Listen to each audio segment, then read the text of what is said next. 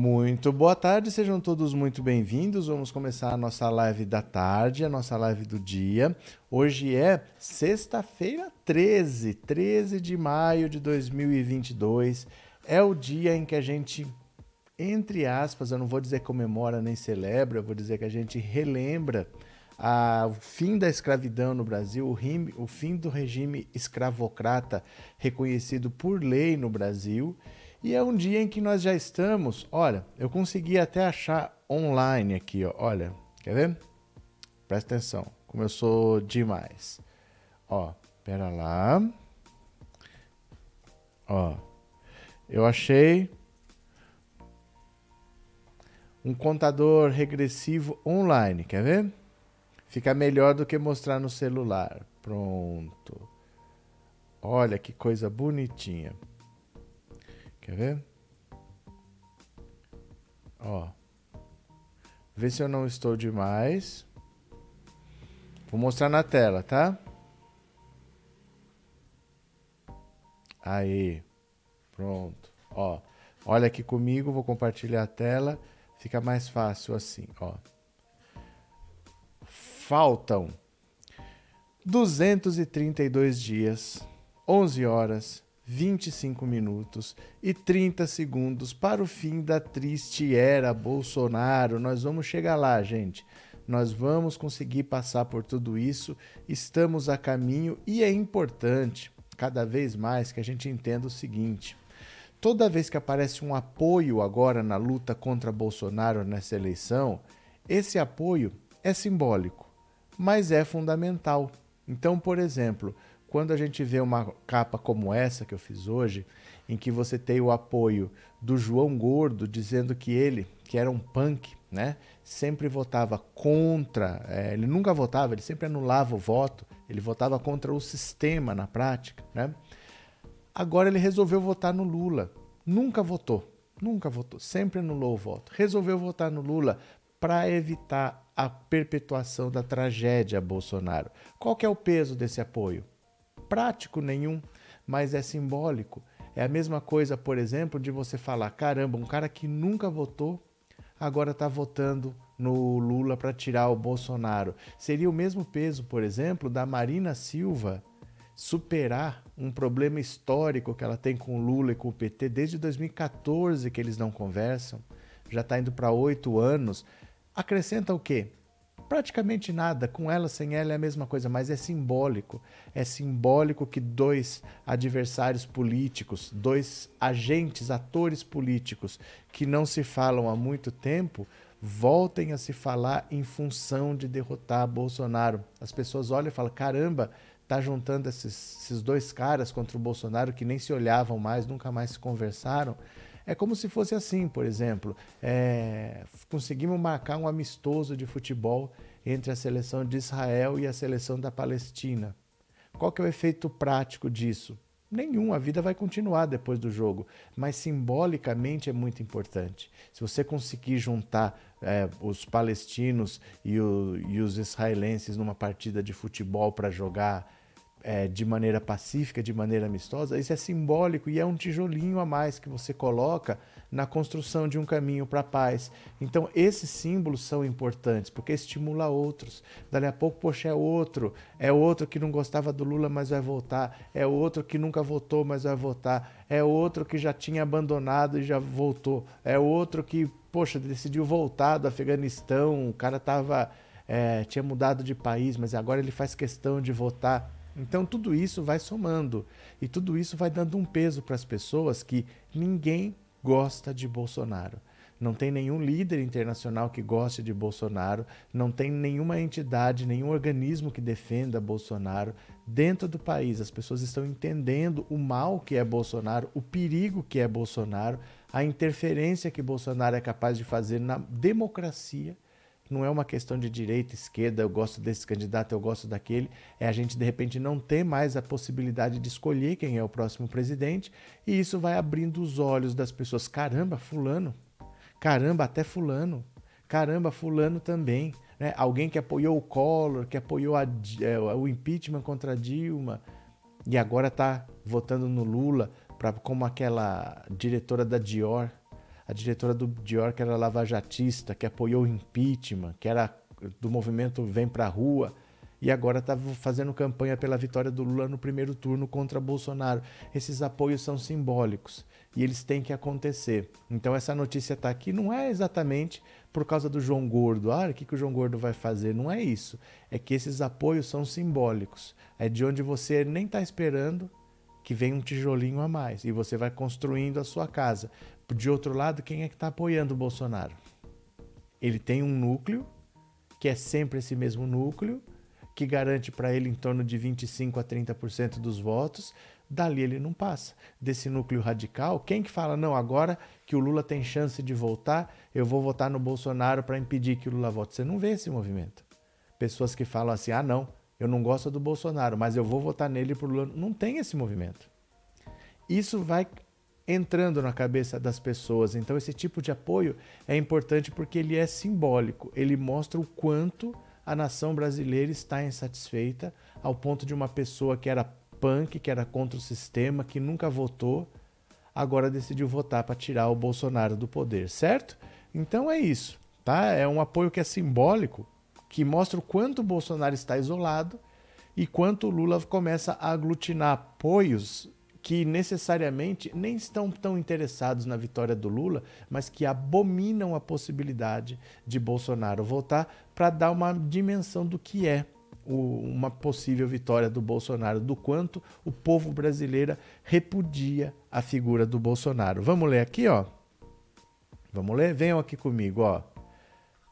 Olha, João Gordo votava nulo mas vou de Lula para Bolsonaro não levar de novo. Isso vai dando uma dimensão do quanto Bolsonaro é repudiado. Olha, se em 1993 a banda Ratos de Porão lançou a música Supposicolor contra o ex-presidente da República Fernando Collor, agora em 2022 não seria diferente. Para o novo álbum do grupo punk paulistano de título Necropolítica, o atual governante do país, Jair Bolsonaro, foi homenageado na faixa Alerta Antifascista.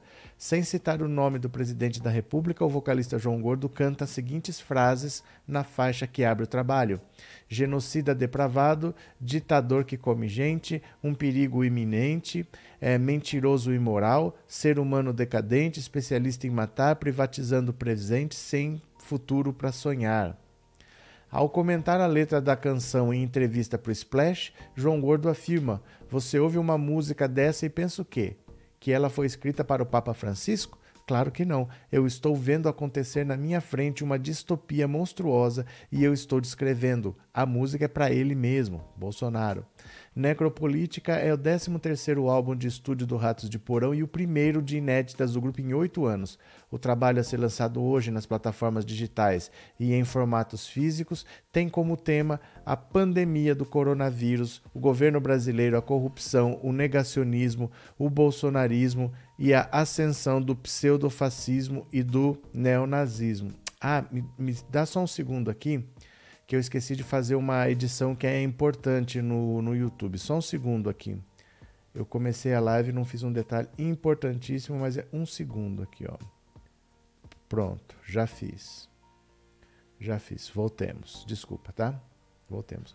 As pessoas vêm falar que agora o gordo é lacrador. Lacrador como, cara? A temática dos ratos sempre foi essa desde a primeira música do primeiro disco da banda. Não é que eu sou contra as coisas. Eu narro o que eu sinto e vivo ao meu redor.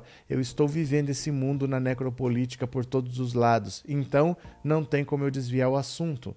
De sua casa em São Paulo, vocalista de 58 anos, que além do Ratos de Porão tem os projetos João Gordo e Asteroides Trio, Lockdown e Brutal Brega, prossegue sobre os temas escolhidos. Esse é um disco que descreve esse momento distópico em que estamos vivendo. Eu escrevo assim, cara, vou falar de São João, sobre a poluição do plástico? Não tem como não falar sobre o que está acontecendo ao meu redor.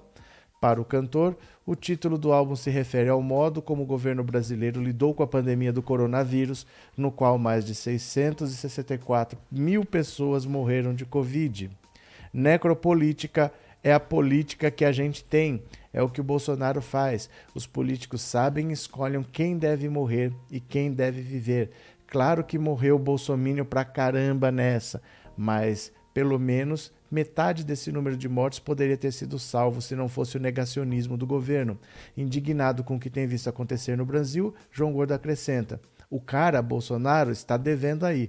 Esse governo está devendo para os brasileiros. Ao meu modo de ver, foi um genocídio pensado, sim. Eles falavam em imunidade de rebanho, mas não somos gados, somos pessoas. Além da música Alerta Antifascista, o disco Necropolítica é composto pelas faixas Aglomeração, Passa Pano para Elite, Guilhotinada em Cristo, O Vira-Lata, GDO, Bosta Nágua, Entubado, Neonazi Gratiluz e a faixa título. Onde vimos que foi o fim do mundo, o apocalipse acontecendo, foi lá em Manaus. Quer coisa pior do que ser entubado a seco, gordo, em referência à falta de oxigênio e de medicamentos na cidade que levou ao aumento de mortes locais durante a crise sanitária em 2021 e que me inspirou a escrever a letra de Entubado. Eu já fui entubado e é horrível. Agora imagina ser entubado sem anestesia e sem os insumos necessários para intubação. Cara, as pessoas tiveram mortes horríveis por causa de corrupção e é por isso que esse disco é fúnebre. Com quatro décadas de estrada com ratos de porão, João Gordo diz que jamais se viu tendo que escrever sobre determinados assuntos em pleno 2022. Se você pegar as minhas letras antigas, elas são todas atemporais e isso causa um pouco de medo, mas essa glória ao cafajestismo, ao mau caratismo, à burrice da ostentação que estamos vendo acontecer é uma coisa muito louca, que todo que mundo torto é esse em que estamos vivendo, hein? Eu jamais imaginei isso.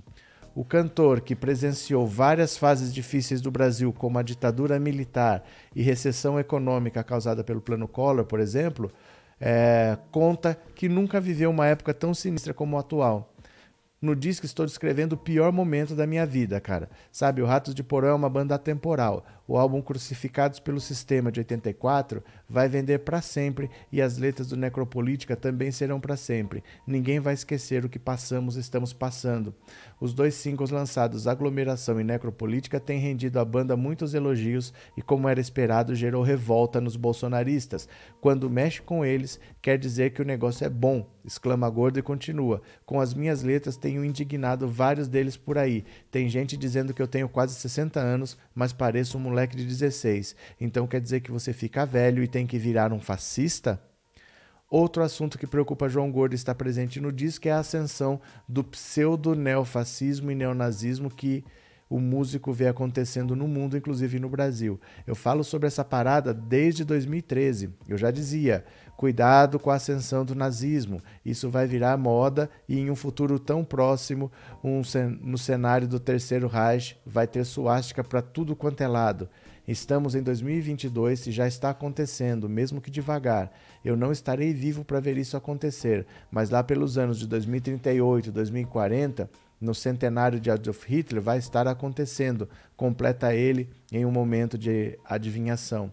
A música Neonazi Gratiluz, que encerra o novo álbum, fala inclusive de uma experiência vivida pelo vocalista. Uma vez comecei a fazer yoga, meditação e umas paradas muito loucas com o pessoal, mas quando chegou perto da distopia eu percebi que eles eram todos negacionistas e bolsonaristas. Lógico que eu me afastei. Na letra, Gordo canta as frases: meditando preconceito preconceito contra o SUS, sem vacina, neonazi gratiluz e guru da morte, mantra do caos, iniciados nas hordas do mal. Necropolítica não foi um álbum pensado e planejado com antecedência pelos Ratos de Porão. Segundo explica João Gordo, foi um disco feito de sopetão, na urgência do momento, e só ganhou forma por causa de muita dedicação dos integrantes da banda. O guitarrista João, o baterista Juninho e o baterista Boca. Cara, o Juninho foi de bicicleta da casa do João lá na Vila Piauí, bairro na zona oeste de São Paulo, e começaram a ensaiar umas bases, relembra João Gordo. Depois o Juninho foi para Santos junto com o Boca, montaram as músicas. De repente, de uma hora para outra, eu tinha 12 letras para fazer. Então esse disco foi vomitado, todo, tanto as ideias quanto as músicas. Sonoramente, Necropolítica resgata o crossover entre os gêneros musicais punk, hardcore e thrash metal, tão presentes nos discos clássicos da banda, o, o dia o Cada Dia Mais Sujo e Agressivo, Brasil, Anarcofobia, que fizeram os Ratos de Porão um dos grupos de punk mais respeitados do país e do mundo. Bom, agora, basicamente, para nós é isso. O que, que é importante disso tudo?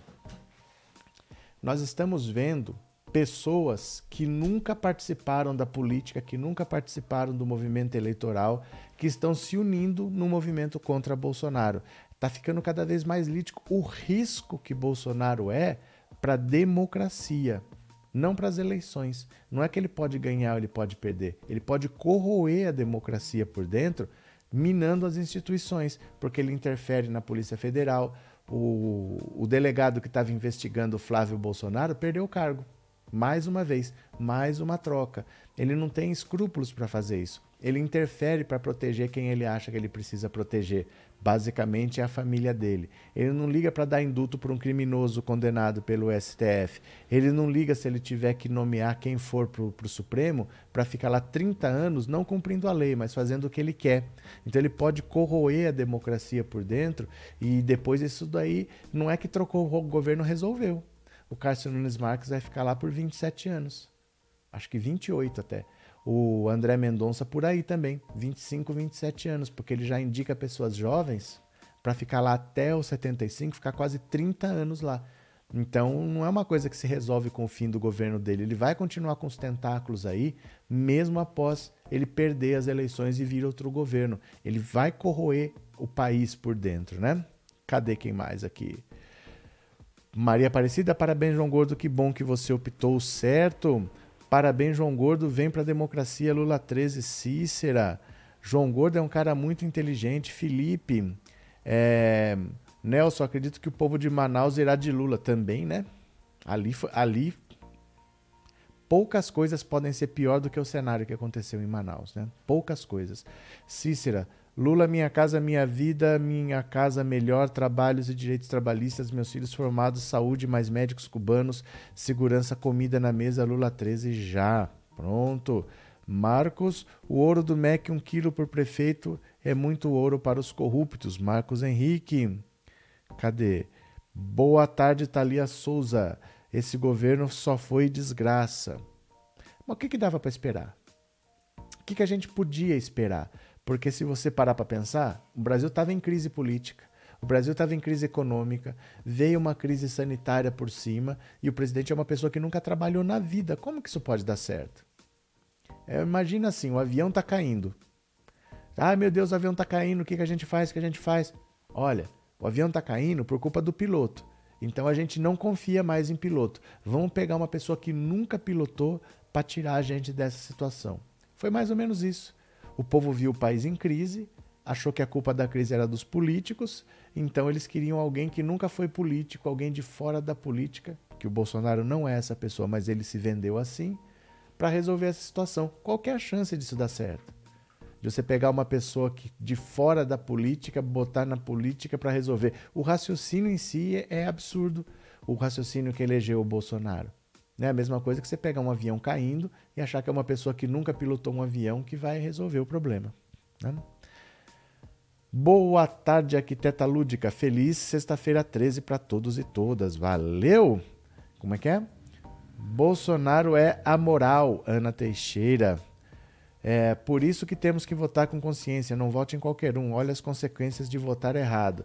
É porque assim, não vai acabar agora. Não, acabou o governo. Ah, graças a Deus acabou tudo. Não acabou tudo. Ele indicou dois ministros do STF que estão lá tomando decisões por quase 30 anos. Isso aí fica. Não tem o que fazer. Esses dois estão lá. O Cássio Nunes Marques, ninguém leva ele em consideração no STF. Ninguém conversa com ele. Ninguém pergunta a opinião dele para nada. De tão pau mandada do Bolsonaro que ele é. Mas ele vai ficar lá. Não tem jeito, ele vai ficar lá. O PGR sai, mas sai em setembro com certeza, quando mudar o governo, ele muda também o jeito de trabalhar um pouco, mas ele não denuncia ninguém. A Bia Kicis, que a gente acusou de racismo aqui, ah, inocentaram a Bia Kicis, recomendaram o arquivamento. Do Lewandowski mandou arquivar também, estamos entrando com recurso. Mas a PGR sob o Augusto Aras é esse passapanismo generalizado, né? Que vê o crime e acha que não está acontecendo nada. Cadê? João Ricardo, por acaso os políticos já nasceram políticos? Não, mas existe um preparo. Você não pega alguém, por exemplo, é a mesma coisa que você falar, jogador de futebol já nasceu jogador de futebol? Não, mas não adianta você achar, puxa, é, o Neymar tá machucado, não vai para a Copa. Vamos pegar um jogador que nunca foi jogador e vamos colocar na Copa do Mundo.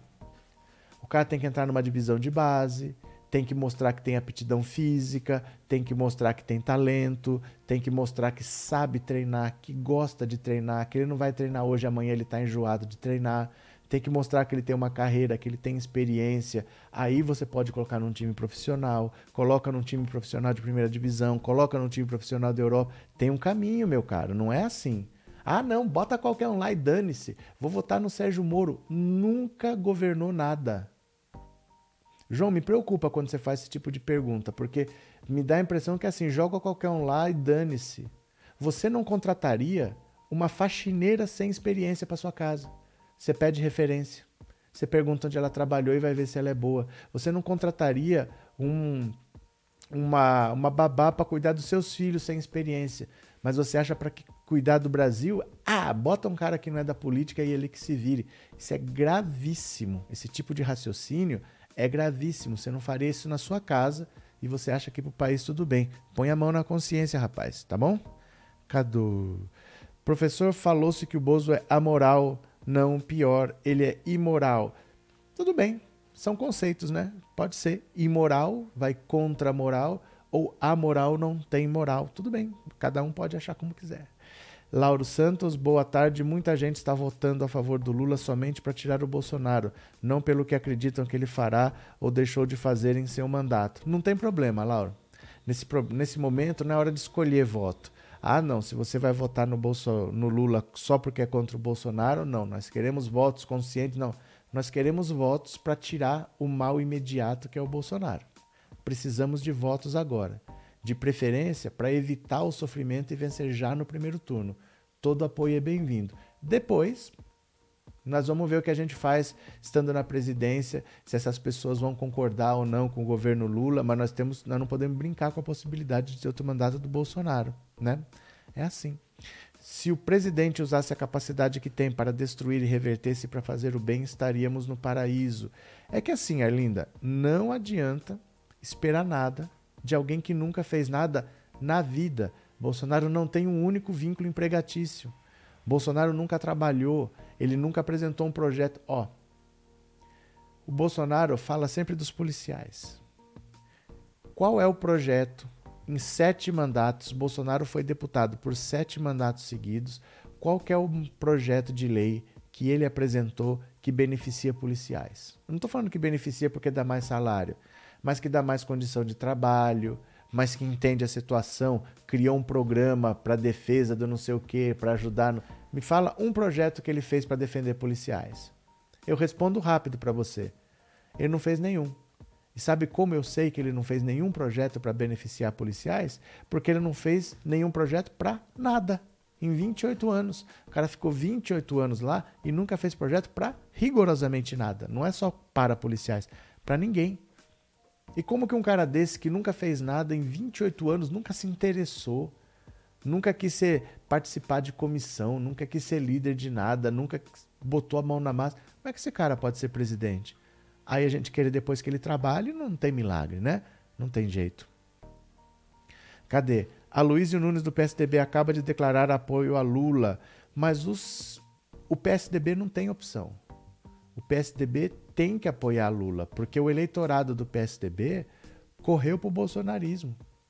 Se eles apoiam o bolsonarismo, esse eleitor continua lá. A única chance do PSDB voltar a ter eleitor é destruir o bolsonarismo, porque o eleitor dele foi para lá, né? É como se fosse assim, eu tenho um restaurante. Abriu um outro restaurante que foi todo mundo para lá. se eu apoiar aquele restaurante, enquanto aquele restaurante estiver aberto, ninguém vem pro meu. Então eu preciso que aquele restaurante feche. A situação do PSDB é essa, eles não têm opção, eles têm que apoiar o Lula. Enquanto tiver bolsonarismo, não existe mais PSDB, né? É o mesmo eleitor. Professor Elias, esse pensamento de colocar qualquer um existe na educação. Ensina português, coloca para ensinar matemática, ensina... É.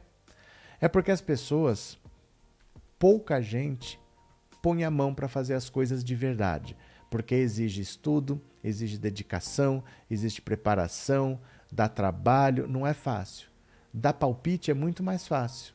Né? Então, quando você pensa quantas pessoas são da área de educação, poucas. Mas quantas querem dar palpite na área de educação? Todo mundo. Ah, eu quero decidir como meu filho tem que aprender, eu quero escolher, eu quero ser responsável porque eu sou pai, porque eu sou mãe. Mas você não entende de educação. É como eu não entender de medicina e querer escolher o método de uma cirurgia. Ah, não, eu acho essa técnica ainda pouco testada, eu preferia que fosse uma técnica mais conservadora. Você não é médico, você não tem que dar palpite. Você pode até trocar de médico, mas quem tem que falar é o médico, não é você. Né? E é, com a educação todo mundo acha que pode dar palpite sem ser da área. Essa frase do João Gordo deveria estar na boca do Ciro, mas Ciro prefere ajudar o Bozo ao invés do Brasil. É verdade, e eu vou mostrar uma coisa para vocês, já que vocês tocaram nesse assunto do Ciro Gomes. Eu achei a matéria do UOL. Gente, postei um vídeo hoje. Postei um vídeo ontem e deixa eu pegar aqui, ó. Eu fiz um vídeo resumindo o Desiste Ciro para vocês verem. Eu postei no, no YouTube, postei no, no TikTok, no Kawaii, no Instagram, postei no Twitter para as pessoas não sabem poderem participar do Desiste Ciro. Então, ó, vou mostrar aqui para vocês, quer ver? Ram, cadê? Aqui. Nós saímos na, no UOL e o Ciro Gomes fez aquele vídeo. É por causa do nosso movimento mesmo. Ele está respondendo. Eu fiz um encadeamento de de histórias aqui, para vocês entenderem, para ficar claro. Nós conseguimos cutucar o Ciro Gomes, ó. Dá uma olhada aqui, ó. Presta atenção.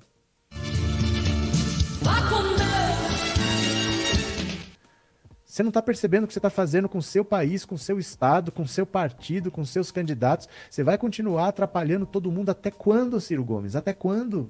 Ministro, é, tá rolando uma corrente nas redes sociais, coloca aqui pra gente, no Twitter, é, do Desiste Ciro né? Porque saiu uma, uma pesquisa de intenção de voto essa semana, mostrando, acho que foi ontem até, mostrando que Lula é, poderia vencer no primeiro turno. E ajudaria muito se, Lu, se Ciro Gomes é, desistisse. Então, ajuda, Ciro, pessoal. Desiste, Ciro. Pessoal falando aqui para Ciro Gomes desistir da, de disputar a presidência da, da República.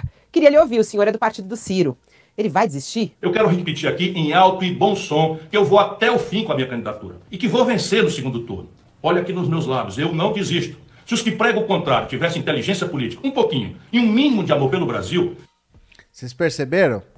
Se os que pregam o contrário, ele tá falando isso, gente, é por causa do que a gente fez mesmo do desisticido. Chegou até ele. Chegou até o UOL.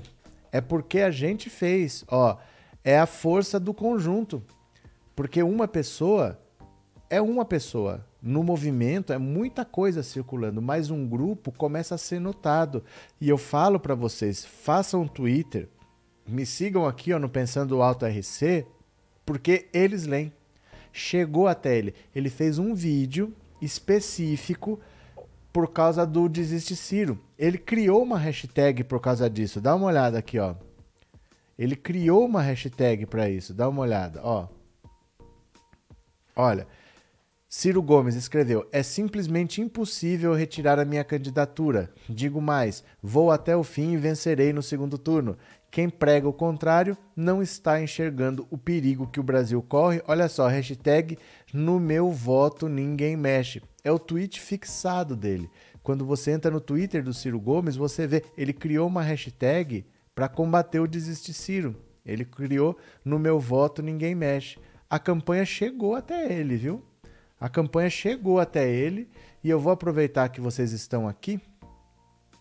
Eu vou aproveitar que vocês estão até aqui e vou mandar mais uma aqui para vocês. Quer ver, ó? Porque já que está funcionando, olha só, deixa eu pegar aqui. Pronto, ó. Esse vídeo que eu mostrei para vocês, que é um resumo do Desiste Ciro, ó. Ó.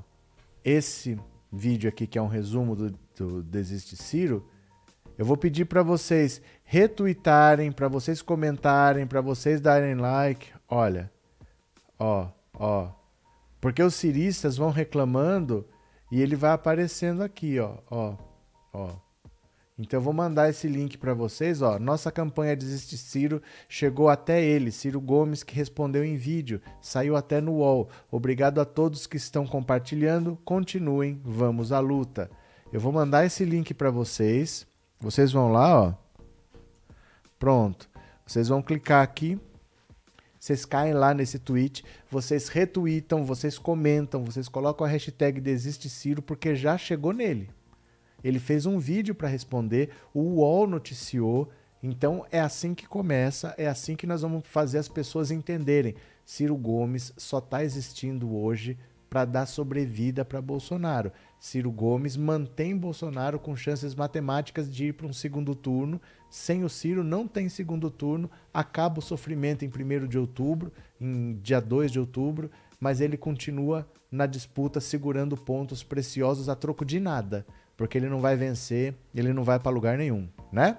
Então clica aí, clica aí, viu? Clica aí vai lá, comente, participe do movimento. Ó, tem duas mil pessoas assistindo. Agora não, agora tem 1.200.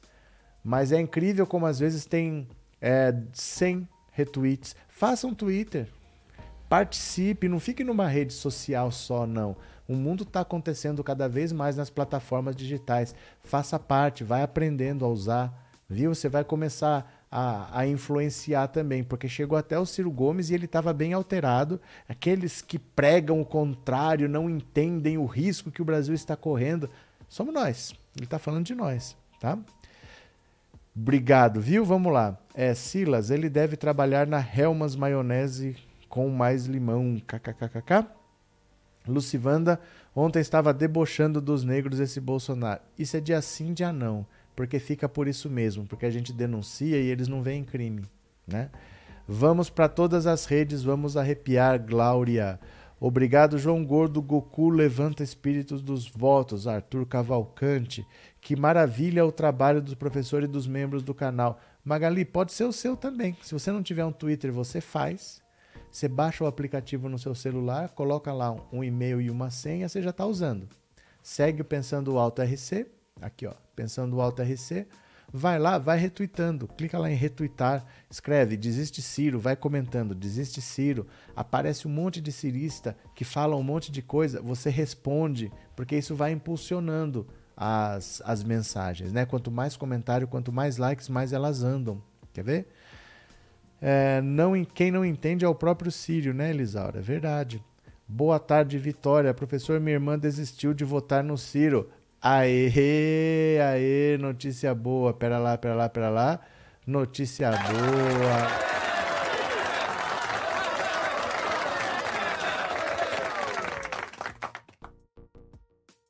Assim é que é, sempre é possível, viu? Ciro no hospício já, Pedro Correia. Lenisa, precisamos acabar com esse descaso Lula no primeiro turno. É porque assim, é uma coisa muito prática e muito óbvia o Bolsonaro ele não tem escrúpulos. Na última pesquisa que saiu ontem, ó, tem pesquisa IPESP hoje. Eu não vou falar agora, eu vou ler a pesquisa primeiro junto com vocês, tá? Vamos ver e a gente comenta, ó. Vamos conversar.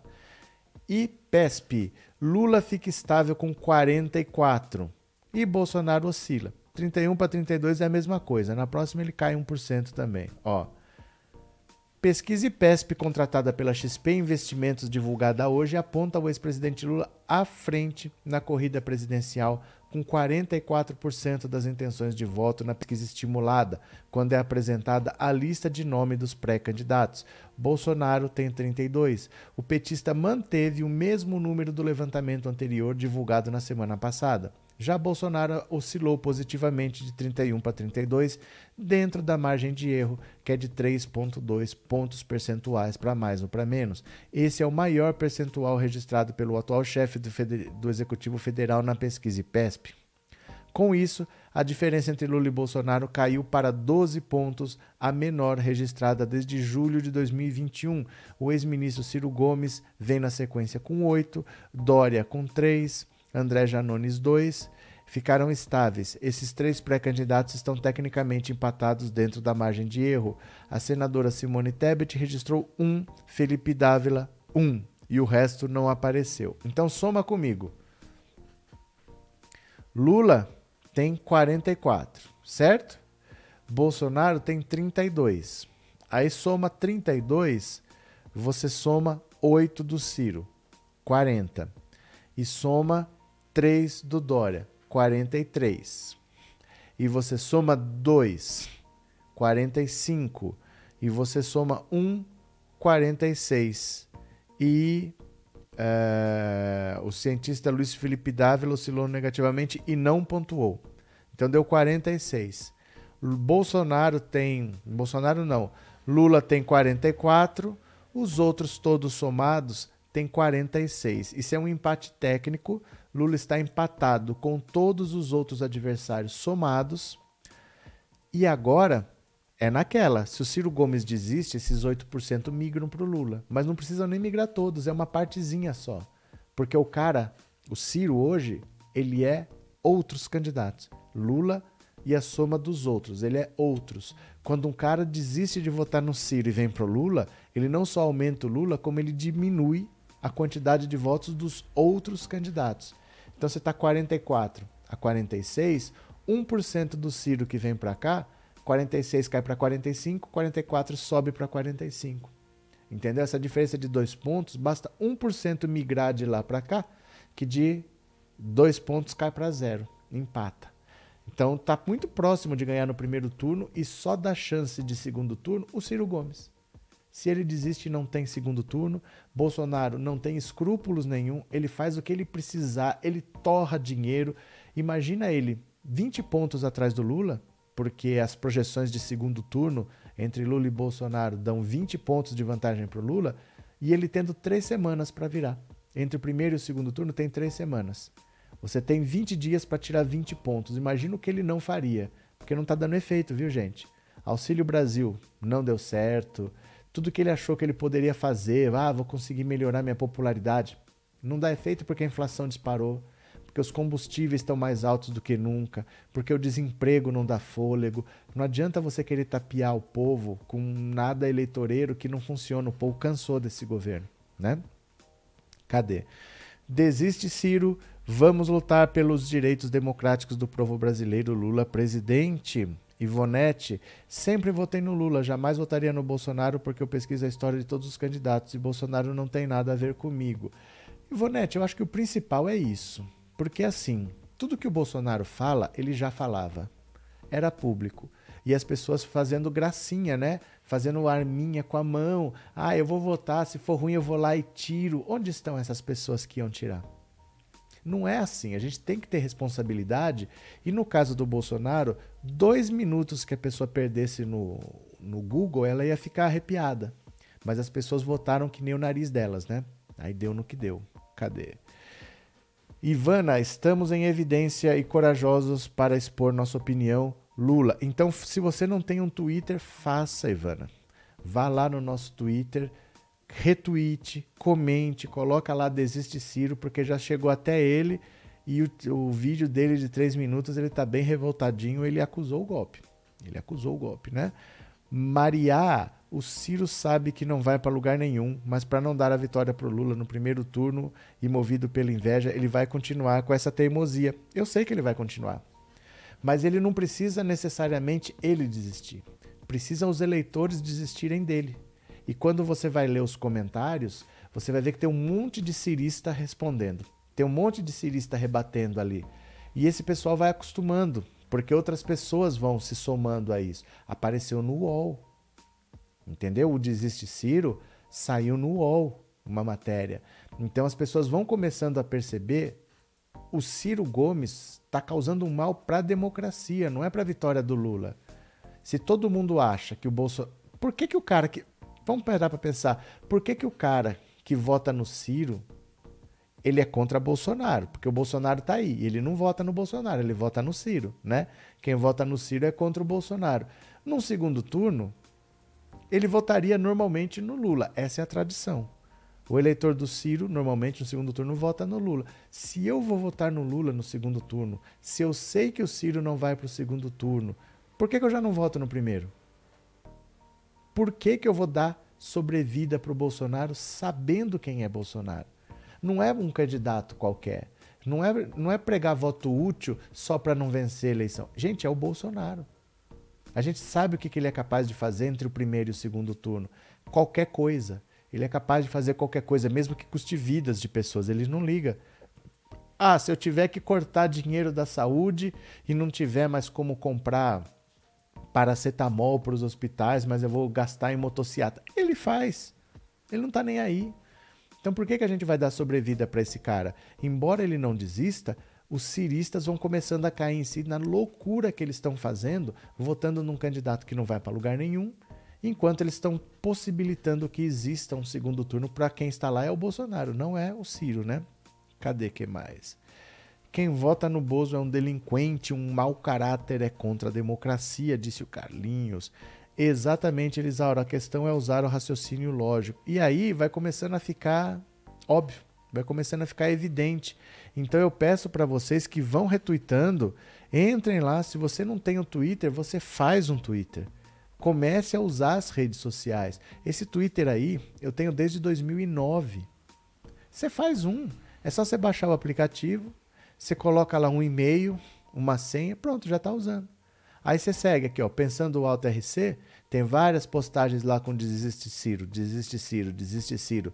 Você vai dando like, você comenta, hashtag desiste Ciro, você clica em retweetar, porque aí chegou até o Ciro, tá? Nós aqui do nosso jeito conseguimos fazer uma campanha que chegou até o Ciro Gomes, chegou até o UOL, está sendo vista, faça parte disso, tá bom? Faça parte. É... Desiste Dória, Miriam. É que sabe o que acontece, Miriam? O Dória, ele não altera como o Bolsonaro, porque o Dória nem tem eleitor suficiente para isso. O Ciro ele tem 8%. O Ciro ele tem algum peso. Não é um peso suficiente para ele ir para lugar nenhum. Mas é o suficiente para evitar o segundo turno. O Dória nem tem voto para transferir. Você entende? E o Ciro tem eleitores que são de centro-esquerda.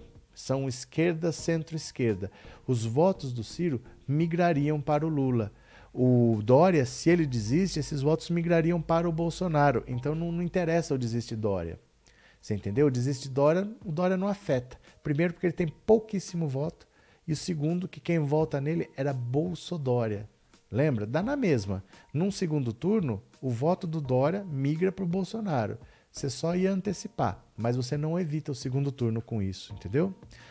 Quando o Bolsonaro perder, vai inventar um problema de saúde para não ser preso. Mas qual é o problema de saúde que evita de uma pessoa ser presa? O Roberto Jefferson está ali alegando problema de saúde e o Xandão fala: não tem conversa, vai ficar preso, né? Cadê? É, Ana Teixeira não significa que votaram nele sim que foi eleito e agora nunca mais. Quando o Bolsonaro perder, acabei de ler, Ana Bolsonaro nunca mais como presidente. Cadê é, Ciro e Marina, dois magoadinhos? Não tem problema. Pode ficar magoado. Pode ficar magoado, mas não vai continuar presidente, não fazendo essa desgraceira deles, né? É, superchat, obrigado Inês, obrigado por avisar, obrigado por ser membro. Deixa eu ver quem mandou um superchat aqui que eu perdi. É seu mesmo, Inês. Aham. Alguns de nós daqui do canal fomos azucrinados por ciristas no Twitter, estão furiosos, eu acho é pouco. Exatamente.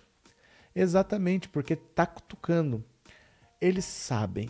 O cirista sabe que o Ciro não vai para lugar nenhum. E eles ficam com essa palhaçada de que o Ciro tem um projeto, mas eles sabem que o Ciro não vai para lugar nenhum. Aí quando você fala, desiste Ciro porque você não vai para lugar nenhum, aí eles se doem. Óbvio, porque você está mostrando para todo mundo que eles estão errados. É um desserviço a candidatura do Ciro Gomes hoje. Ela só existe para dar sobrevida para o Bolsonaro. Ela não tem mais função nenhuma.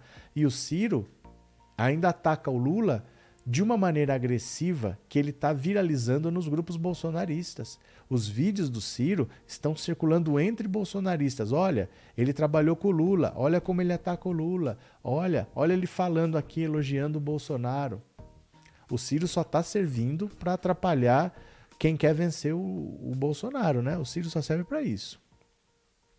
Obrigado, Inês. Robson, caso o Ciro não venha a desistir, ele se tornará a nova Marina, será pulverizado politicamente. Mas o eleitor dele vai desistir dele, viu, Robson? Já está desistindo. Então é importante que vocês vão lá, vão lá para o Desiste Ciro, vão nessa postagem, eu mandei o link aí para vocês. Façam o Twitter, quem não fez, participe. Gente, não é pedir muito, de verdade assim. Parece que a gente fala, faça um Twitter e tá todo mundo assim, ó. Poxa, é para mexer um dedo. Não é pedir muito. Eu não estou pedindo para você pegar em armas e defender a democracia arriscando a sua vida. Estou pedindo, mexa um dedo. Instale o aplicativo Twitter, que se você não tem. Coloca o seu e-mail, coloca uma senha. É só isso que eu estou pedindo. É para mexer um dedo. Tem pessoas que querem mudar um país, mas a gente fala para mexer um dedo, a pessoa não mexe. Será que você quer mudar um país? Pensa nisso de verdade assim. Porque é para mexer um dedo. Não é para você pegar em armas, não é para você é, contratar um advogado, é para você mexer um dedo. Fala assim, ó, instala o aplicativo do Twitter, coloca lá seu usuário, uma senha e pronto. Hashtag desiste Ciro, retuita, dá like, comenta. É só usar uma rede social, não é nada demais. Tem 1.300 pessoas assistindo. Será que não tem 100? Não tem 100 pessoas que vão baixar o Twitter? que vão começar a me seguir, vão achar a postagem, vão lá retweetar, que o Ciro Gomes já viu, que já saiu no UOL, não tem 100 pessoas que vão fazer isso. Pense nisso, é para mexer um dedo. A pessoa quer mudar o país, mas ela não mexe um dedo, ela fica assistindo o vídeo assim, como se não fosse com ela. Pense nisso também. A gente não consegue mudar a cabeça do Ciro, às vezes não consegue mexer, mudar a cabeça de alguém que só tem que mexer um dedo, né? Bom dia, Henrique. É, hoje foi noticiado que os cabeças brancas do PSDB vão de Lula é o naufrágio da candidatura Dória terceira via. Vai dar PT abraço e agradecimento pelo seu trabalho. Eu que agradeço, Henrique. Olha, nós já fizemos essa matéria aqui há muito tempo. Porque nos bastidores não tem outra possibilidade para o PSDB. O PSDB murchou, mingou, desinflou quando o eleitor dele foi apoiar o bolsonarismo no Bolsodória em 2018.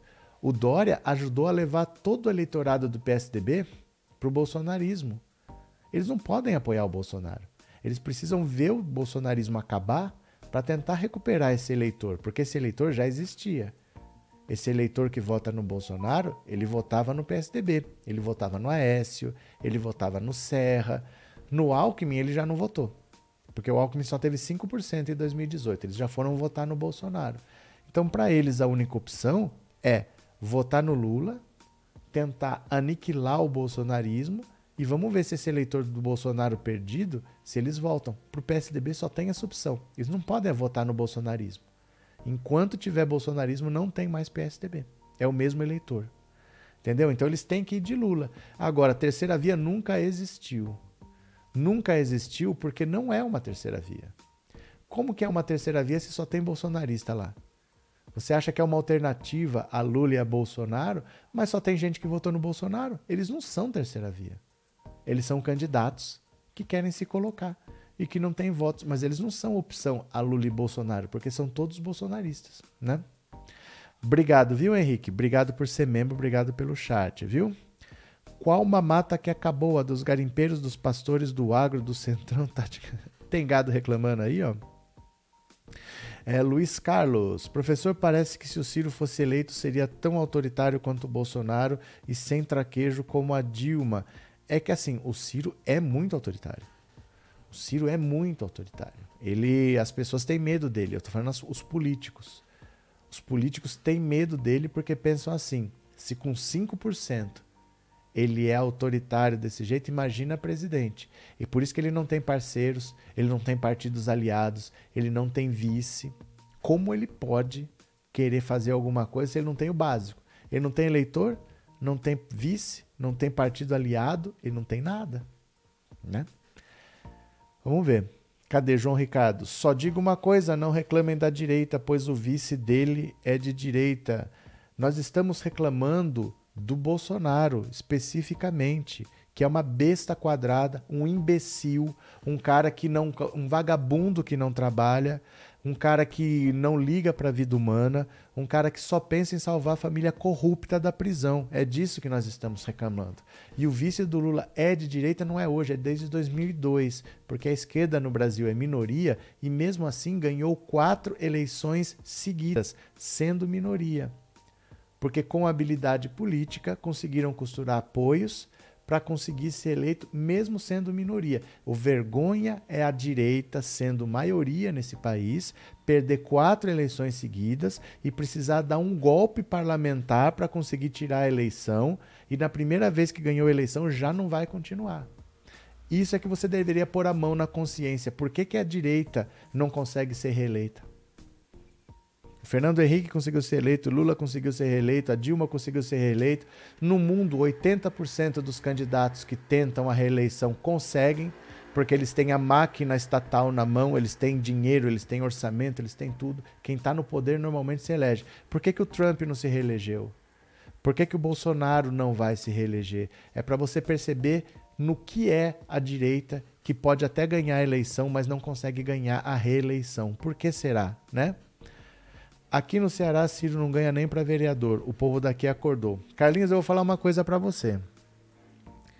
Cargo executivo, prefeito, governador, presidente, o Ciro não ganha há 30 anos. Ele não é executivo, prefeito, há 30 anos, desde 1990, quando ele foi governador do Ceará. A última eleição para qualquer coisa que ele venceu foi em 2006 já tem 16 anos também, que é para ser deputado, mas ali não é.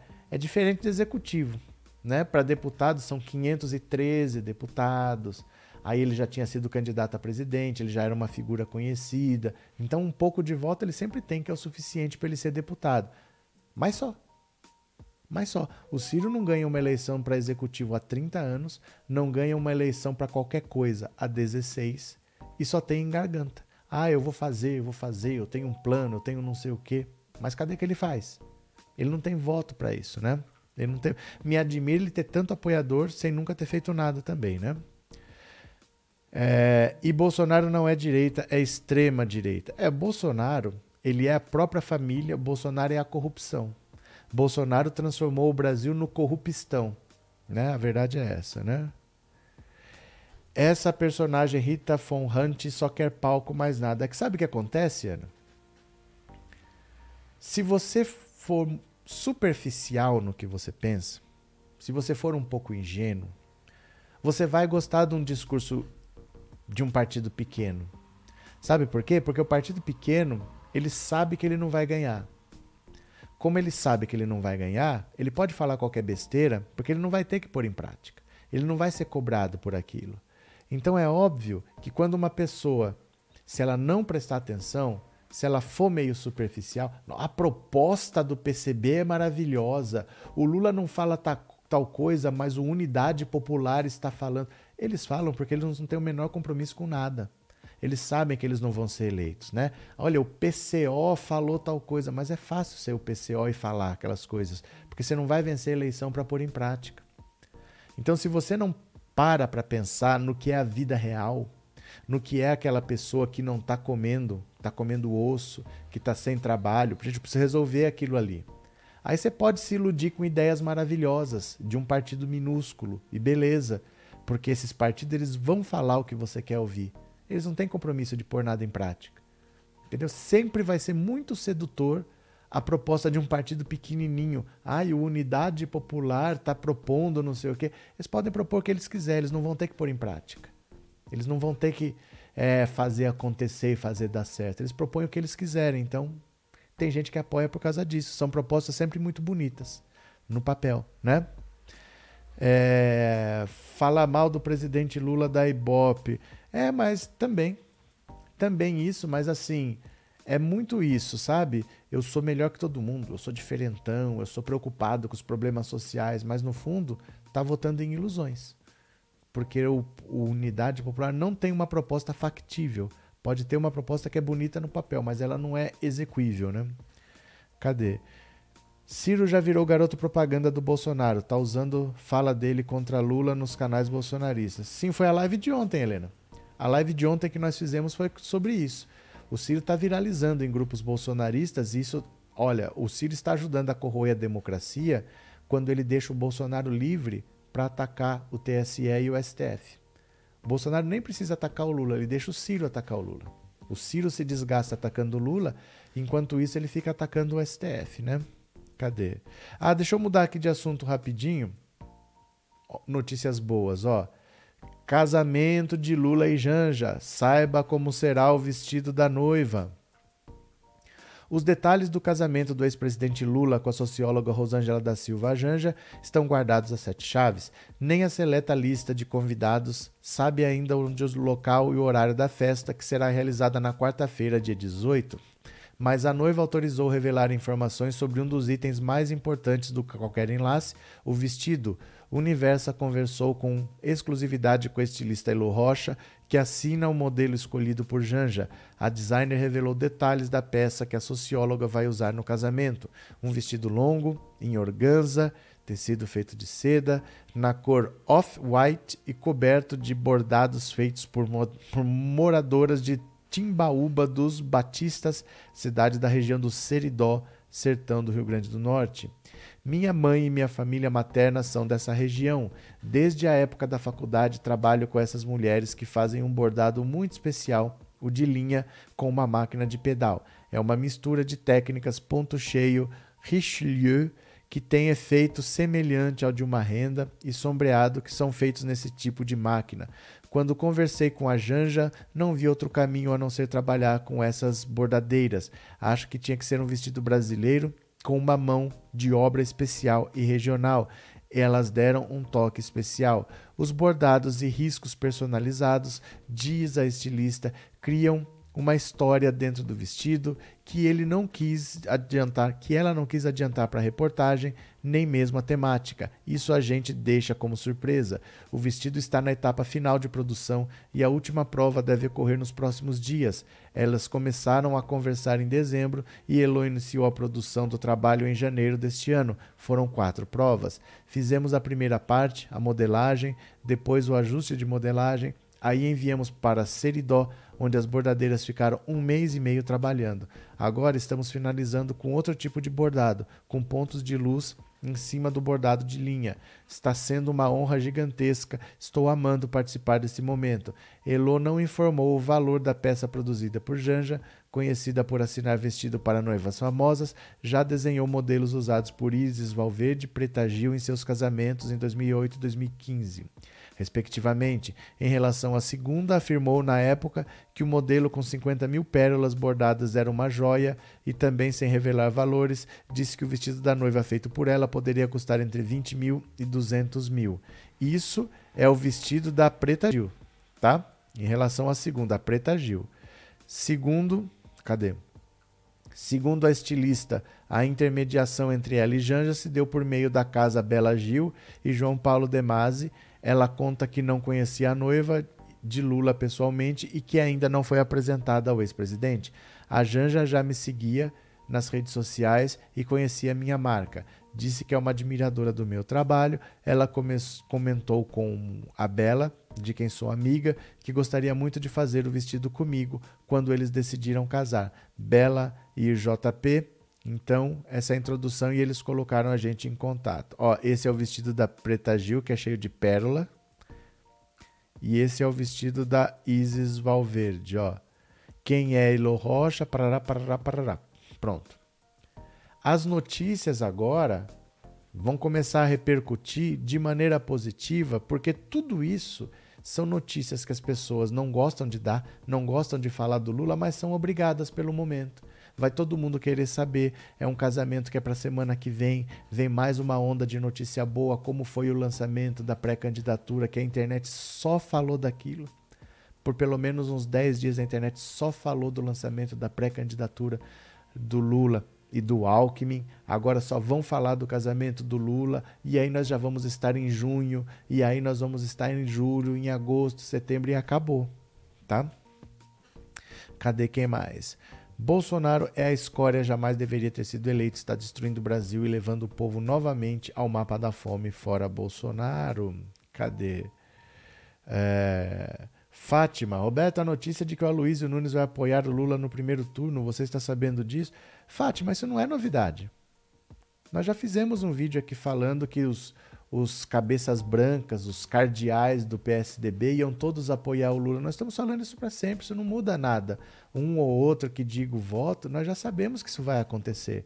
Obrigado por avisar, mas assim, nós já fizemos um vídeo sobre isso aqui, falando que o PSDB vai de Lula, porque não tem opção. Eles têm que ir de Lula, né? Cadê? Boa tarde, Benedito. Operei da catarata primeira etapa. Valeu, boa sorte, boa recuperação, Benedito. O Ciro, a Rita, não sei das quantas, deveriam se dar as mãos e irem passar uma temporada em Paris e deixar o Brasil resolver os seus problemas. Jesus Henrique, cadê que mais? É, boa tarde e amigos, verdade e amor, ala PT, Fortaleza, Ceará, Brasil. Sérgio Belarmino Santos. Pronto. Ó, cadê? O Bozo tá sem presidente. O Brasil tá sem presidente desde quando o Bozo foi eleito, Josmar. E aqui, só para encerrar, eu vou ler mais um, uma matéria que é muito importante. Eu vou querer saber a opinião de vocês. Dá uma olhada aqui, ó. Menos Michele e Janja. Olha só. Quando vi Michele, o robô propaganda de Jesus e de Bolsonaro, cair de joelhos em prantos na Câmara dos Deputados em seu já conhecido show drama evangélico e no domingo abraçar as mães do Brasil e incensar o marido misógino em rede nacional, quando vi Janja, chamada de Maravilinda Empoderada, beijar Lula, meu amor, na convenção, anunciar que todo mundo já sabe que a gente vai casar e cantar, sem voz, o jingle no microfone, meu sentimento foi: que saudade de Ruth Cardoso. A função da primeira-dama é complicada. Elas não são eleitas. O termo surgiu em meados do século XIX nos Estados Unidos.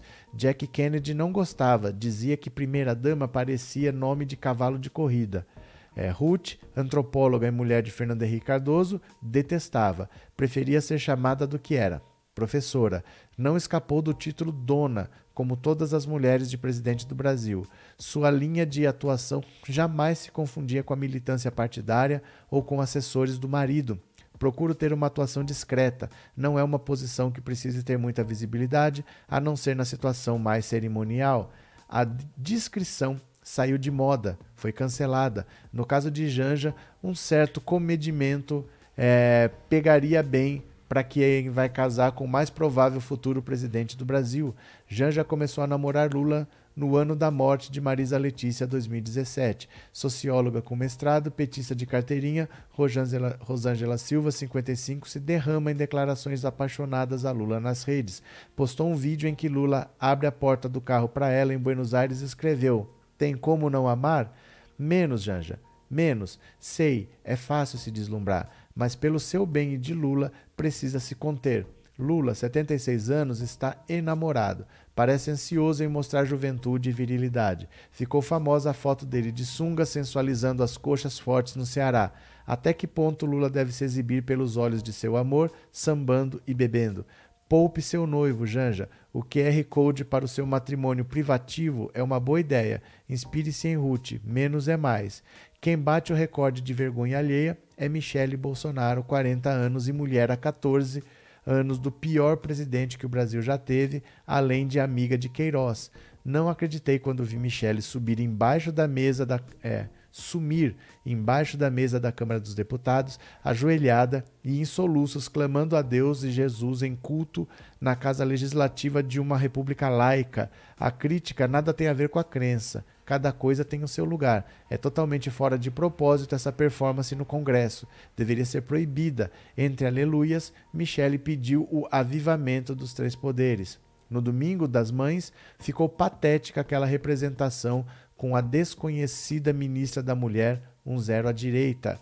As duas usaram Rede Nacional de Rádio e TV, num número ensaiado para ler com entonação escolar as conquistas do governo em sistema de revezamento. Não funciona para Bolsonaro reduzir a imensa rejeição feminina, elas não são bobas. Ruth Cardoso morreu em 2008. Como primeira-dama, era uma crítica feroz, dizia FHC, e ele tinha que ouvir, mesmo se não concordasse. Ruth se engajou nos movimentos sociais e comunitários com apoio da sociedade civil e de empresários. Orientava teses de doutorado. Uma vez o jornalista Alberto Dines lhe perguntou no Roda Viva se existia machismo na esfera pública. Resposta afiada: Costumo dizer que os lugares mais machistas são os partidos políticos e os sindicatos. Xará, muito orgulho.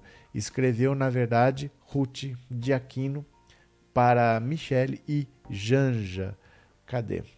Micheque é uma verdadeira vergonha alheia. Quer mais? Micheque estava almoçando. Até João Gordo já se rendeu a Lula. Pois é. Vou dar um conselho para o Ciro: desista, vá para a Europa, faça o mesmo que você fez em 2018. É, queremos Lula no primeiro turno já e nós vamos vencer. Cadê? Democracia lá, Lula no primeiro turno. É, Arlete Mariano, boa tarde.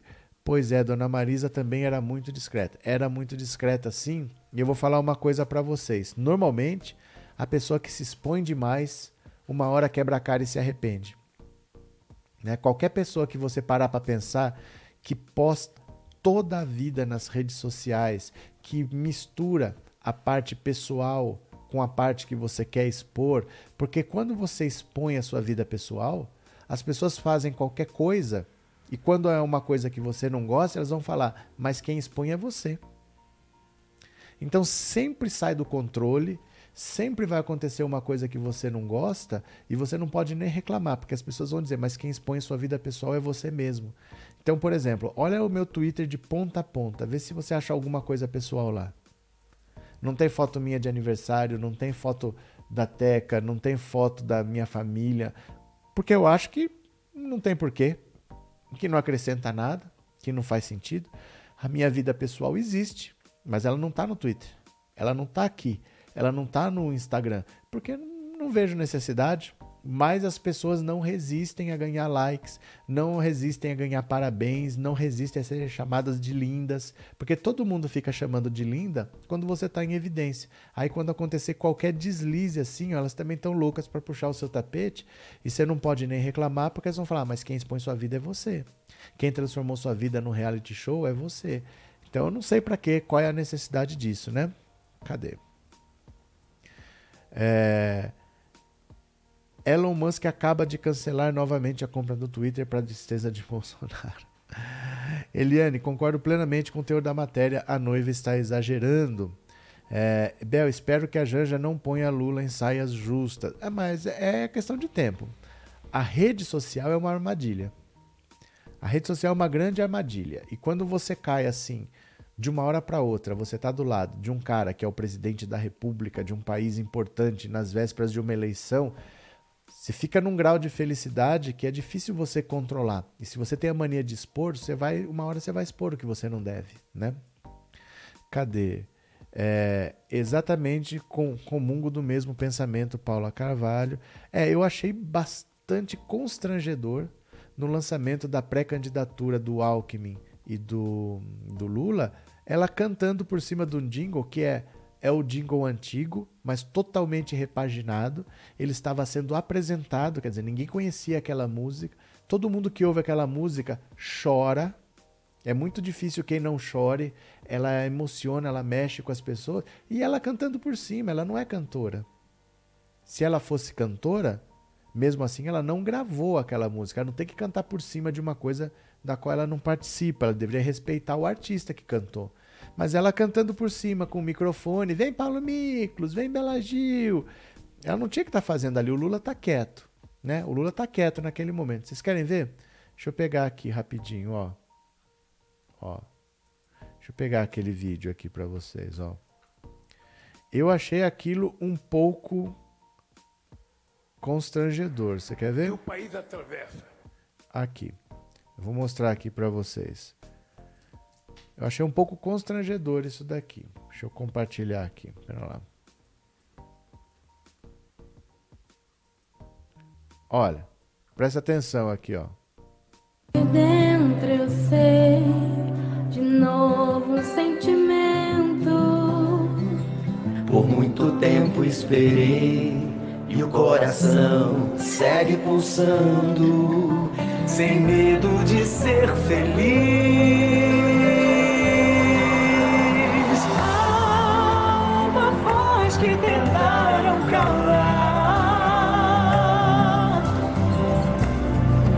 Essa estrela não vai se apagar. E o brilho ilumina a esperança.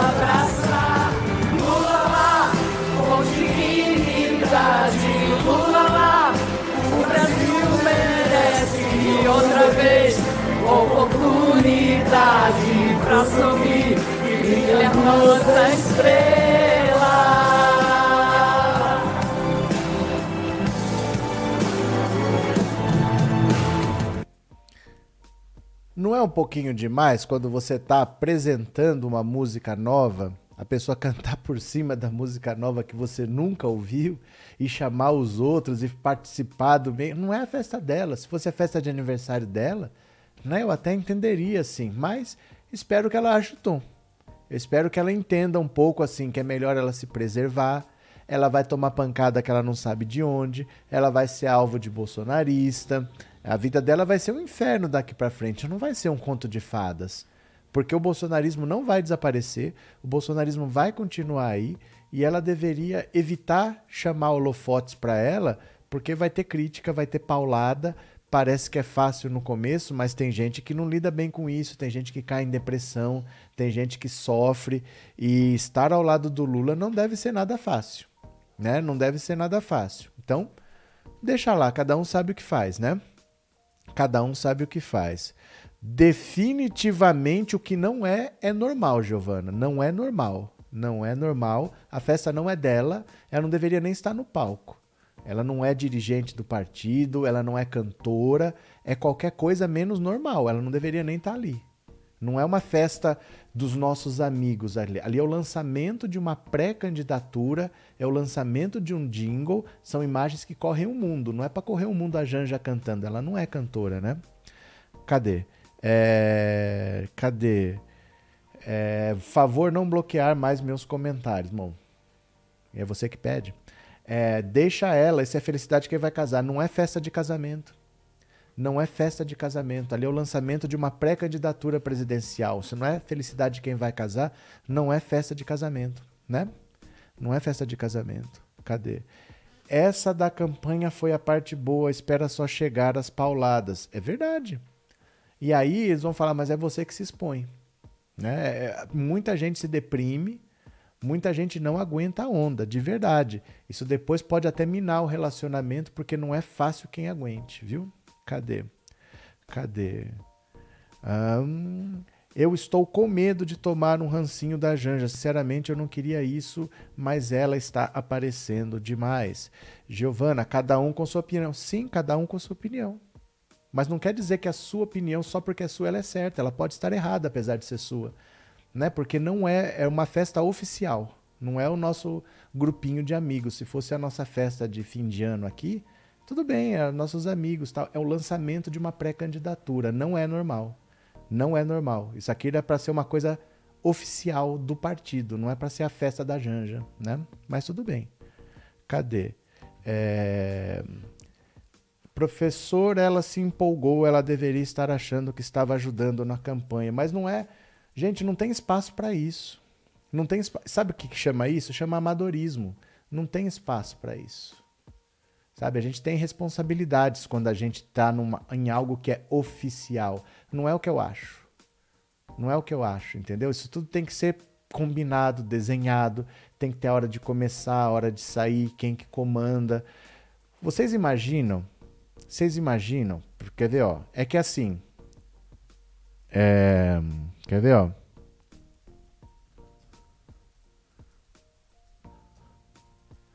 Deixa eu mostrar aqui uma coisa genérica para vocês. Olha, é... quer ver? Deixa eu achar aqui.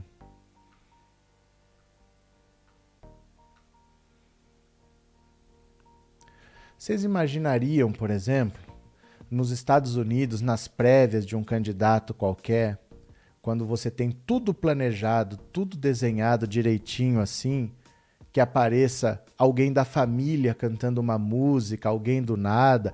É que a gente é acostumado com bagunça, com de qualquer jeito, você entendeu? Mas essas coisas são feitas para aparecer no mundo. Aquilo, gente, o lançamento de uma pré-candidatura não tem função nenhuma. Aquilo foi feito para ser um ato político. Não aconteceu nada oficialmente ali. Não existe pré-candidatura. Existe candidato, e existe eu e você que não somos nada. Não existe pré-candidato. Você só faz aquilo para gerar um evento político para gerar um fato, para gerar notícia. Então você faz com um objetivo específico. Não é uma festa, olha, estamos comemorando. Ali ninguém está comemorando nada. Ali é o lançamento de uma pré-candidatura presidencial. Que o Lula já disputou cinco vezes, três ele perdeu. Vocês entenderam? Parece que assim, ó, o Lula entra, o Lula ganha. O Lula já disputou cinco vezes, três ele perdeu. Então ali você está gerando uma notícia. Tudo que eu tenho que fazer é não me meter. A Glaze Hoffman tá quietinha, a Dilma tá quietinha, o Lula tá quietinho, tá todo mundo quietinho. Mas eles são da política, eles sabem onde eles estão. Aquilo ali é feito com um objetivo.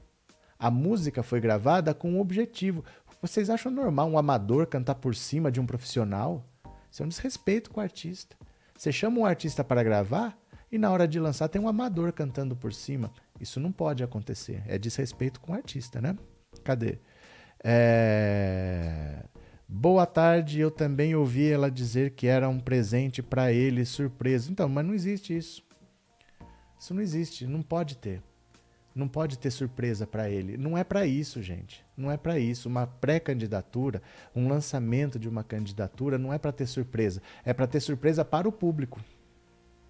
É para ter surpresa para o público. O público tem que ser surpreendido, porque isso tem que impactar as pessoas. Não é para ter surpresa para quem está lá, né?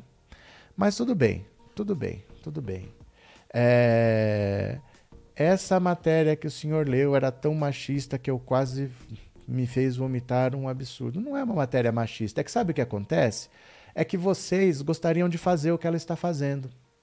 Vocês, se estivessem ali, gostariam de estar desfrutando desse momento. E muitas vezes é difícil fazer a pessoa entender que o lugar dela não é ali. Olha, você não é da política. Você é minha esposa, você é minha parceira, você é importante, mas você não é da política. Esse lugar é um evento político. É para estar aqui para uma função. Então muitas vezes as pessoas não entendem. Aí a desculpa é essa: não, isso é machismo. Não é. É porque vocês gostariam de estar ali na festa. Não é uma festa. Parece que é uma festa. Para o público é uma festa. Para quem está no palco. Gente, televisão é diversão para quem assiste, não para quem trabalha. Isso aqui que eu estou fazendo pode ser divertido para quem assiste, não para quem faz. Isso é um conceito que vocês precisam começar a entender. É diversão para quem assiste, não para quem faz. Para quem faz é sério. Viu? Tá bom? Cadê? Ela é esposa dele. Ela não, não importa se ela é esposa. Ali não é um evento de família. Ali é o lançamento de uma pré-candidatura. Ali não é um movimento para a esposa cantar em cima do jingle. Você está lançando o jingle oficial. Ela não tem que cantar, ela não é cantora. Eu sou machista quando eu falo que um, uma pessoa que não é cantora não deve cantar? É porque vocês não têm a noção do que é um evento desse tem que ser muito mais profissional do que isso. Valeu, meu povo? Eu vou parando por aqui porque eu tenho que levar a Teca no veterinário, viu?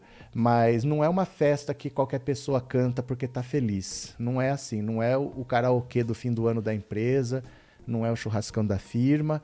E uma pessoa que não é cantora não tem que cantar. Eu acho que isso é meio básico. Tá bom? Beijo grande para vocês. Até daqui a pouco continuaremos e até de noite, até às 19 horas. E tchau. Valeu. Até.